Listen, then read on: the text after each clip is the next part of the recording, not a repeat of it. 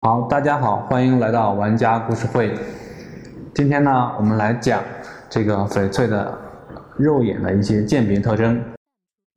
翡翠呢，它作为一种玉石产品，其实呢，它是具有一定的这种肉眼鉴定的这个方式和方法的。那翡翠当中很重要的一个特点呢，是具有翠性，它是翡翠区别于很多品种的一个重要的一个特点啊。其实翠性很好看了，看我们以这个产品而言啊，大家可以看到啊，它非常多的这种类似于苍蝇翅一样的这种闪光啊，这个就是脆性。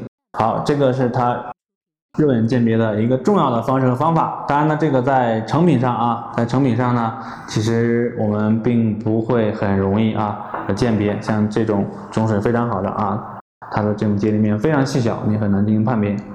那脆性呢是一种方式，那第二种呢，什么方式呢？跟这个啊我们说的这个非常细小的这种呃透明度非常高的这种产品呢就比较相关了，就我们说的这个结构。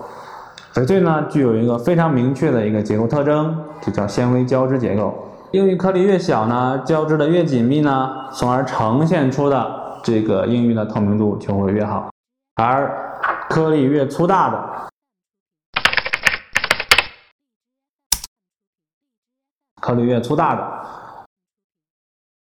结构不是很紧密的，它基本上的透明度就会比较差啊。这一个非常简单的一种方式和方法。第三点呢，就是光泽，光泽呢是比较明显啊，能够区分一些这个。翡翠产品啊，和一下和一些其他玉石产品的，呃，软玉呢，大部分呢呈现出的现在，嗯，不仅仅是油脂光泽了，有些光泽会稍微强一点点啊，但是大部分呢还是油脂光泽。但是翡翠呢，可以呈现出强玻璃光泽，这个是在光泽上啊一个比较明确的这种区分出不同的产品。第四点呢，其实在于这个重量。翡翠呢，它有一个特有的重量呢，一般来说是三点三三或者三点三四啊，这个有些证书上写的不同。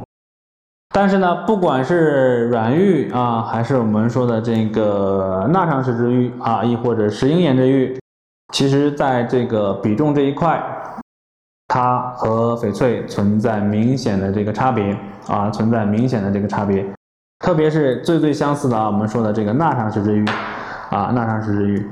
钠长石之玉呢，它的比重啊，明显会比翡翠轻很多。这个呢，是从重量上来说啊，这是一种比较明确的鉴别方式和方法。